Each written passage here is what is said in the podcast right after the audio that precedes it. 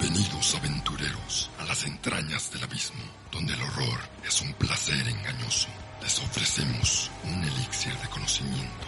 y reflexión, o quizás un bálsamo para sobrellevar. Extiende tu mano y déjate guiar en las profundidades de la cueva de Grendel.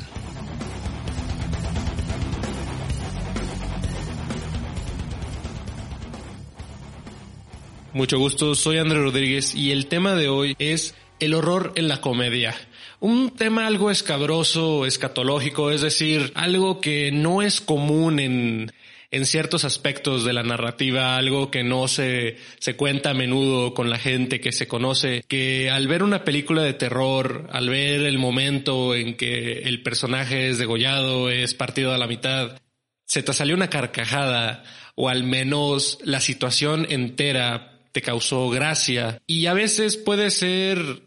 parte de, la película, es decir, que la película tenga ese efecto, tenga el gusto de hacer reír a su público o quiere, quiere hacer una situación un poco más amena, más relajada para que las historia sea más fluida, más directa con su audiencia, sin la necesidad de llegar a los horribles screamers y mantenerla a la gente despierta sino que usa comedia. Esto lo podemos ver en diferentes películas, como lo ha hecho Jordan Peele en Get Out o Oz, futuramente la película de Candyman, el cuento de Clive Barker, remake de Jordan Peele. Pero el horror y la comedia puede tener esa misma confrontación, esa misma amistad que puede tener el horror y el erotismo. Puede ser una pareja extraña, normal, a primeros indicios, pero al mismo tiempo tienen una química, una magia narrativa muy excepcional, muy interesante, que te, que te mueve, que te hace descubrir cosas nuevas de ti mismo, incluso situaciones que te quitan el miedo al ver lo absurdo que ese horror en la vida real sería.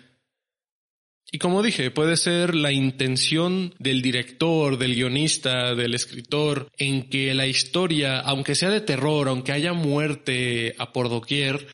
la situación de risa o al menos esa noción de, de terror sea diluida por otros conceptos que están atacándose en la historia, como lo puede ser en la cabaña del terror o Cabin in the Woods en, en, inglés, donde los personajes, los arquetipos de estos típicos adolescentes yendo a una cabaña, una cabaña en el en medio del bosque, son tan personalizados lo que hacen, lo que dicen, incluso los científicos que están observando los movimientos de estos personajes actúan de una manera que nos muestra lo absurdo que puede ser una situación tan típica en las películas de terror y que el momento meta de esta película es que todo está siendo controlado, todo está siendo orquestado para que tal personaje reaccione así a través de ciertos químicos. Al menos esa es la tesis de, de la película, que está todo siendo controlado para que estos personajes que normalmente no actuarían así, actúen así por el gusto de ser una película de terror. Y eso es absurdo, da cierta risa cuando lo estás viendo. Eventualmente cuando empiezan a morir, cae la noción de terror, incluso la masacre al final de la película, donde todas estas criaturas monstruosas de terror, sean espectros, humanoides, necrófagos, empiezan a matar a todos los científicos y a todos los soldados en la, en la base secreta, que incluso lo que estoy diciendo suena absurdo, ridículo, es parte de una película de terror que está intentando de explicar algo a través de cierta comedia implícita, porque lo está diluyendo, ya no es la historia típica de una cabaña en medio del bosque, como puede ser en Evil Dead o en la posesión infernal, sino que se quiere explicar, se quiere ir más allá y el método que usaron fue la comedia. Porque la comedia en todo tipo de historias muestra algo más en todas las narrativas, sea el romance, sea la tragedia, incluso los griegos lo sabían, donde una, una tragedia griega podía estar de la mano con una comedia griega, la típica divina comedia, está el chiste típico de que en ningún momento uno se puede reír, pero es la intención del escritor de mandar a todos sus conocidos, a todos los que él considera merecedores del infierno, ponerlos en el infierno. Es toda una vorágine de, de sentimientos, de ideas que eventualmente se corrompen o pierden su sentido y el público las agarra con cierta gracia y así no tienen que regresar a su casa y sentir que algo los, acecha o que mientras duermen van a, van a ser atacados por algún espectro, sino que toman algo que les daba cierto terror, un, un temor inexplicable, tal vez irracional por la idea de que es ficción. Y al verlo siendo ridiculizado hace alusión a, a una superación personal es toda una terapia. Y no digo que esa es la intención reflexiva de los autores, pero llega esa reacción del público. Y no siempre, porque estamos hablando que el horror en la comedia y la comedia en el horror se vuelve un tema escabroso en la sensibilidad de la gente que a veces pues no amerita gracia. A veces el personaje es asesinado de una manera que no va a darte la mayor gracia o tal vez no es el mejor momentum o siquiera la película no va a dar todo el humor. Sin embargo, hay buenos ejemplos que tomaron todos estos aspectos de la casa en medio del bosque, de los objetos que se mueven, todas las características de una película de terror típica y lo volvieron en una orquesta, en, una obra de risas y gestos tan exagerados que como el rostro de Jim Carrey, ya sabes que tienes que tomarlo por una parte sin sentido, sin la sin el merecimiento de, de razonarlo demasiado. Porque como ya he dicho antes, estas películas se, se aprovechan de lo absurdo, de la tragedia, pero para que lo veas con otros ojos, que lo editan, lo muestran con una escritura, con, un, con una cinematografía, donde si un personaje se cae de la escalera y se rompe el cuello, te dé risa y no te preocupes por el personaje. A veces tiene que ver con que el personaje, su personalidad haya sido detestable y hayas querido que muriera en un punto donde está esa fibra de realidad y y ficción donde nosotros vemos a los personajes y queremos que mueran y no nos sentimos mal al respecto. Y cuando sucede, al saber que el personaje era un patán o algo peor, no, no nos sentimos culpables de haberlo pensado y a veces incluso de la manera que lo muestran nos causa humor, nos causa una carcajada, como puede ser toda la película de La Niñera de Babysitter original de Netflix, tanto la primera como la segunda, donde los personajes son adolescentes, no quiero decir mediocres, pero adolescentes con una actitud hostil, nefasta y con una personalidad agradable, pero con una toxicidad increíble que cuando mueren tú solo te sientes en paz, te sientes tranquilo porque un obstáculo menos o tal vez depende, al menos en el caso de la niñera, desapareció ese obstáculo que son estos adolescentes asesinos, parte de un culto satánico, empiezan a morir y el protagonista que tiene una actitud tal vez no la mejor o depende de quién la esté viendo, está siendo más inteligente, se está resguardando de este grupo de asesinos, de, de maníacos, y cuando mueren, más allá de que sean los villanos de la película, te da risa por la forma en que están muriendo. Puede ser por una tragedia o una ironía de, del personaje donde el personaje es muy, muy superficial o muy atlético o muy chistoso y lo peor le sucedió, incluso la inocencia puede jugar un factor en esto y que el personaje que se rompe el cuello o el personaje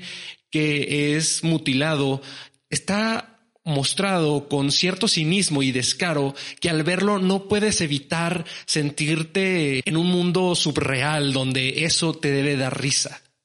y lo aceptas, lo asimilas sin la culpa porque es una película, es una historia de ficción y la forma en que te lo muestran, como a veces sucede en la vida real, hace que tú lo veas y los veas como un, como un enemigo, como un, un número. Y eso tiene que ver mucho con el discurso que el horror y la comedia juegan. Porque a veces pensamos que lo que menos nos va a dar risa lo termina haciendo. Eso es la ironía de la vida. Y a veces este tipo de obras juegan un riesgo, como dije antes, con la sensibilidad, porque a veces son demasiado gráficas, como puede ser la película como la de La Niñera, donde hay sangres a montón, pero ellos saben eso mismo y por eso lo aprovechan, lo exageran, porque saben que como en una película japonesa no hay tanta sangre en el cuerpo humano y una cortadura así no produce ese chorro de sangre, no pone esas marcas tan inusuales en los protagonistas que están empapados como si hubieran pasado al lado de un bonzón sangriento. Entonces, todo esto tiene que tener cierta, cierta noción de, de de lidiar con la película, asimilar que no estás viendo algo que se debe tomar en serio, sino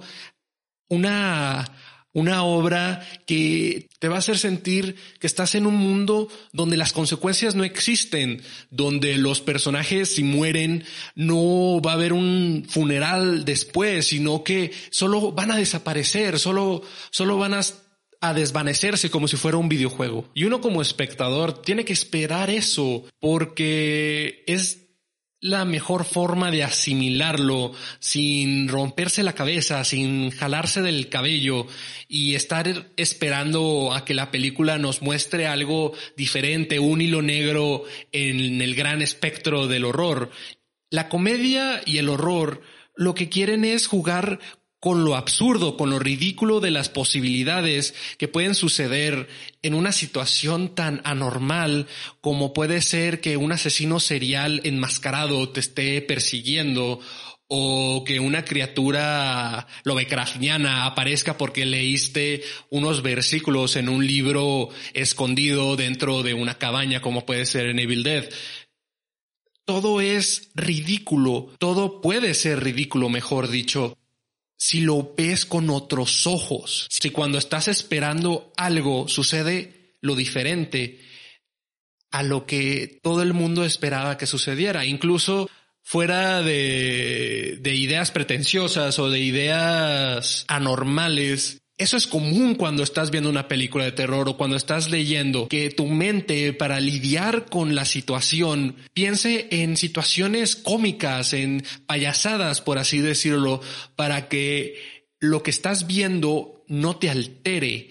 Incluso ha sucedido, o al menos en términos personales, que las películas de destino final que fuera de un terror más real con ciertas particularidades cómicas o graciosas como pueden ser las situaciones de, de muerte, de reacción y causa, mientras estás viendo la, la, muerte o el proceso en que el personaje va a ser asesinado por la muerte y el destino, tú mismo empiezas a, a, bromear con ello, donde estás tan desesperado que le gritas a la pantalla y dices, ya muérete de una vez, porque la misma incertidumbre es lo que te provoca el miedo, pero al expresarlo, al hacerlo pequeño, casi es terapéutico y haces que ese miedo al destino imprescindible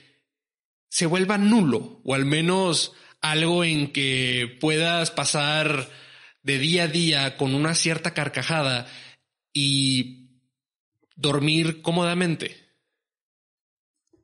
Y es que estos autores al, al mostrar que en las películas de terror, en los slashers, como puede ser Halloween, Scream o sé lo que hiciste el verano pasado, al demostrar que casi todas las muertes son guionazos o metidas de pata que no tienen ni sentido en un término real de, de la acción. Y eso hace que el público se dé cuenta que todo lo que está sucediendo es una tontería. Incluso podemos ver un proceso similar en la película más actual, en el remake de eso, de It, de Stephen King, donde la primera película con los niños, donde se centra en la historia de los niños, hay toda una intención de asustar tanto a los personajes como al público, donde los screamers están bien orquestados, donde el momentum se hace a la par de la historia, donde el personaje voltea y ve a la criatura manifestarse. El diseño es hórrido y su característica dentro del mundo de It es para asustar al niño y al público. Como ya dije antes, en la segunda película, al hacer los personajes adultos, la situación, más allá de la criatura que manifiesta sus miedos, pues el director, no sé si fue su intención, pero todo fue una orquestada de comedia, de, de guionazos y tal vez una burla al mismo libro, donde toda la situación pues queda con una sensibilidad menor al, al, al gusto del, de ese terror que, que provenía de la historia de eso, donde los personajes al ver sus terrores pasados ya no, ya no sienten esa perturbación en su sistema, en su ser y que un miedo más adulto pudo haber sido la mejor opción para que la segunda película del remake haya tenido más éxito, al menos en términos de terror contratar actores que den más risa que miedo o que su forma de actuar sea sarcástica es algo que puedes utilizar y causar miedo, como puede ser en las películas de Jordan Peele, la de Get Out y la de Oz, donde los personajes tienen una simpatía, una resonancia con la comedia, con el sarcasmo, con la ironía, y que la escritura de Jordan Peele hace que todo esto tenga sentido por la situación, por el percance que esté sucediendo, pero en la segunda película de eso hace que se diluya toda percepción de horror, al menos en un sentido de monstruo caricaturesco. Si fuera una estrategia más adecuada, puede ser que eso se pudo haber transformado directamente en el esposo abusador de Beverly o el personaje que tenía obesidad, al hacer algo al respecto y no hacerlos revivirlo, no, no hacerlos revivir un miedo a través de, de monstruos que no vienen al caso y que su diseño tal vez en otra historia pudieron tener efecto, pero en algo que ya tenía tantas expectativas, no, no lo tuvo y poner a eso como la araña cósmica, ser cósmico que es, tal vez no tuvo ese gran impacto al, al hacerlo con ese guion. Y por eso les digo que la forma en que se retrata, el discurso que tiene cada autor, hace que el horror cambie de tono, cambie su, su forma de serlo y que nosotros como, como gustosos de, ver este, estas películas no sintamos miedo, sino gracia y que el momento en que un personaje se ha partido a la mitad ya no sea un momento de repulsión, sino de risa y que lo recordamos y que queramos ver la escena en YouTube para memorarse, para, para que lo sea, para que lo hagamos memorable en nuestra, en nuestra mente y nos divertamos un rato. Hay muchos hay, muchos videos y muchos canales que se dedican a eso, donde solo se centran en la muerte y lo comentan con humor al hacerlo más apetecible o al destacarlo tonto que puede ser esa situación. Hay películas que se aprovecharon totalmente de estas peculiaridades, estas características bobas que se resaltan, que puedes resaltarlo junto con tus amigos mientras que estás viendo la película con tu pareja y para que la situación sea más amena, te ríes, te ríes del fantasma, te ríes de la criatura, te ríes del personaje siendo asesinado, no lo sé, pero se aprovecharon de este tipo de características y salieron películas como la saga de Scary Movie, al menos las primeras dos que son directas a la película de Scream. Pueden ser películas como El Exorcista, la de Hill House, incluso películas que no tienen que ver tanto con, con el horror, pero se prestan para este tipo de peculiaridades, como puede ser la del hombre invisible en la segunda película de Scary Movie. Hay otras que se vuelven parodias de su misma película, como fue la saga de Evil Dead. La primera película era una película cheesy, una exploitation film de, de su género, donde era un grupo de jóvenes dentro de la cabaña en medio del bosque. Incluso ellos fueron los, prim bueno, no los primeros, pero unos grandes promotores de ese arquetipo y se, se estimó que la película diera más miedo que risa, pero fue todo lo contrario y incluso Sam Raimi lo ha dicho que mientras veía al público, mientras veía al público se sorprendía al darse cuenta que la gente se reía y aprovechó eso y sacó la la segunda película de Evil Dead y la tercera, El Ejército de la Oscuridad. Incluso está la serie de Ash versus las Fuerzas del Mal, que incluso parece paródico en sí mismo. Pero bueno, es Ash versus las fuerzas del mal, Ash versus los muertos vivientes, Ash Evil Dead. Suena paródico por lo de Star versus las fuerzas del mal. Pero he ahí lo gracioso de este tipo de situaciones donde un personaje icónico del terror se transforma en un héroe con una similitud ridícula a lo que puede ser una caricatura como lo fue Star versus las fuerzas del mal. Y se hizo la contraparte, el remake de la película original, que fue Evil Dead, creo que del 2013, si no me equivoco, quizás del 2012, no estoy seguro, pero en el, en el espectro del 2011 al, al 2013. Y la película fue bien aceptada en, en, ese momento que los remakes se estaban viendo como el veneno de la cinematografía. La película de Evil Dead, esta versión del 2000 11, 12 o 13, tenía una gran noción de lo que tenía, de, ese, de, ese, de ese potencial en bruto que es la situación de la película original de Evil Dead y no le quiso sacar la comedia al respecto, la hizo seria. Y quizás haya cierta, cierta falta de esencia en eso, pero cada quien toma su discurso, cada quien toma su camino en transformar algo de horror, en algo terrorífico, a hacerlo algo cómico. Incluso películas como Trato o Travesura, donde el niño Sam resulta tener una cabeza de calabaza y su diseño cubierto da más miedo y cuando se descubre da risa. Es una moneda y pues está el horror que es una cara y la comedia es la otra. Y por ello no te has de sentir, no, no te debes de sentir mal cuando en una película de horror te quieres reír porque es algo normal, es algo peculiar. En el Halloween nos burlamos de los fantasmas. En el Día de Muertos celebramos la muerte o al menos la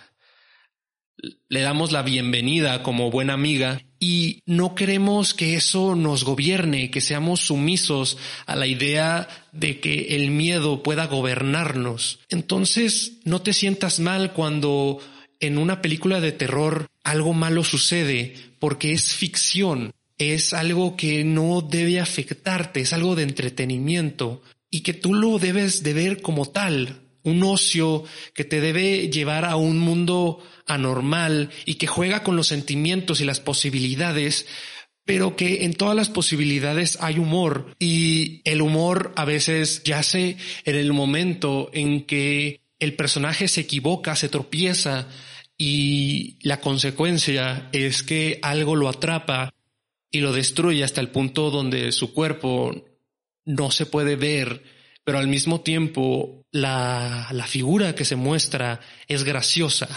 porque todo puede tener gracia y no te debes culpar al respecto, pero al mismo tiempo